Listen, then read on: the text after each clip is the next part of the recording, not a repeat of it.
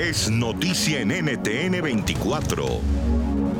Hola, soy Santiago Giraldo y esto es Flash Fashion. Hoy en nuestro programa conversamos con Raycon sobre su nuevo sencillo Loco por Voz, tema que hace parte de la película en donde también actúa. Además, nos contó sobre su recorrido en la industria musical. Es un inmenso gusto saludar a Raycon. Gracias por aceptar esta invitación hoy. No, parcero, un gusto para mí antes que ustedes estén ahí al pendiente de las cosas que venimos haciendo. Bueno, me sorprendió gratamente verte en el cine, ¿no? Aunque fue en la pantalla chica porque estaba en la comodidad de la casa, pero fue una manera de llegar también a la gente, a las familias, en una película maravillosa y no solamente prestaste tu talento actoral, que fue una revelación para todos, sino esa música tan maravillosa de la que hoy vamos a hablar y es protagonista en esta entrevista. Fue una experiencia muy bonita, me la disfruté mucho. Yo creo que estuve rodeado de gente muy talentosa, parce, y eso fue una de las cosas que más me, me ayudó. Hubieron muchas veces, por ejemplo, que alguien me decía, a regalar un video para mi sobrina o para mi hermana. Y yo le dije, pero me ayudas en la escena que viene, pues. Entonces era como que un vacile, todo se pasaba muy bueno.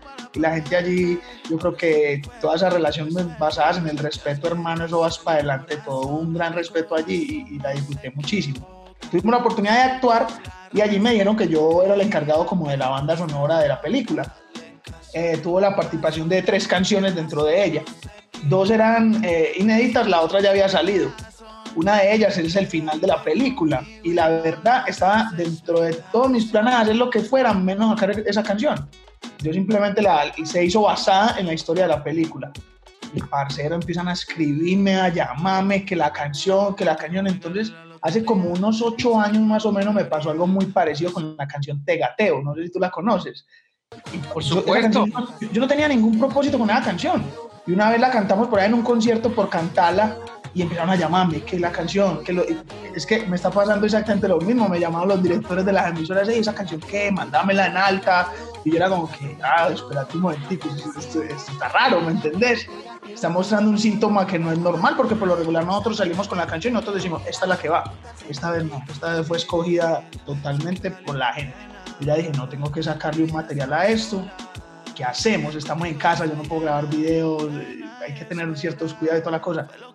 Aprovechamos que teníamos las imágenes de la película. Como nosotros nos prestamos para ellos, ellos, ellos así mismos se prestaron para nosotros, nos dieron el material y ya vino, vino el, que me, el que me hizo el video de Latina y el video de Domingo, vino a mi casa con su esposa, ellos dos con luces y todo, y, sacamos unas muy buenas tomas y las unimos, hermano. Digamos que es una canción a petición del público. Y sabemos que Raycon también es un ser romántico, pero que también tiene sus momentos donde es un poquito más agresivo. Eh, ¿Cómo te sentiste? ¿Cómo fue esa magia entre el mundo aquel y este? La verdad yo me siento más cómodo siendo el man jocoso. Yo te soy muy honesto, a mí yo siempre he dicho como que lo romántico como que no va mucho conmigo, te soy muy sincero.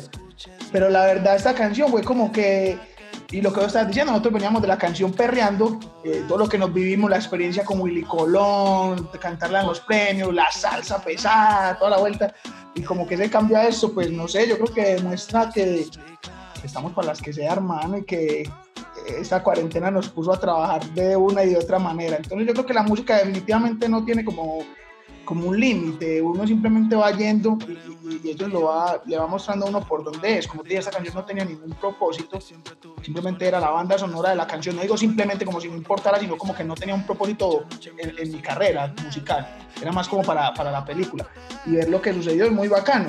Pero obviamente yo me siento mucho más cómodo, parce, cuando, cuando tiro la sátira, la bobadita. Puede escuchar más conversaciones como esta en Flash Fashion de lunes a viernes a la una de la tarde Bogotá, Lima, Quito y a las 2 de la tarde Caracas y costa este de los Estados Unidos por NTN 24. NTN 24, el canal internacional de noticias con información de interés para los hispanos en el mundo.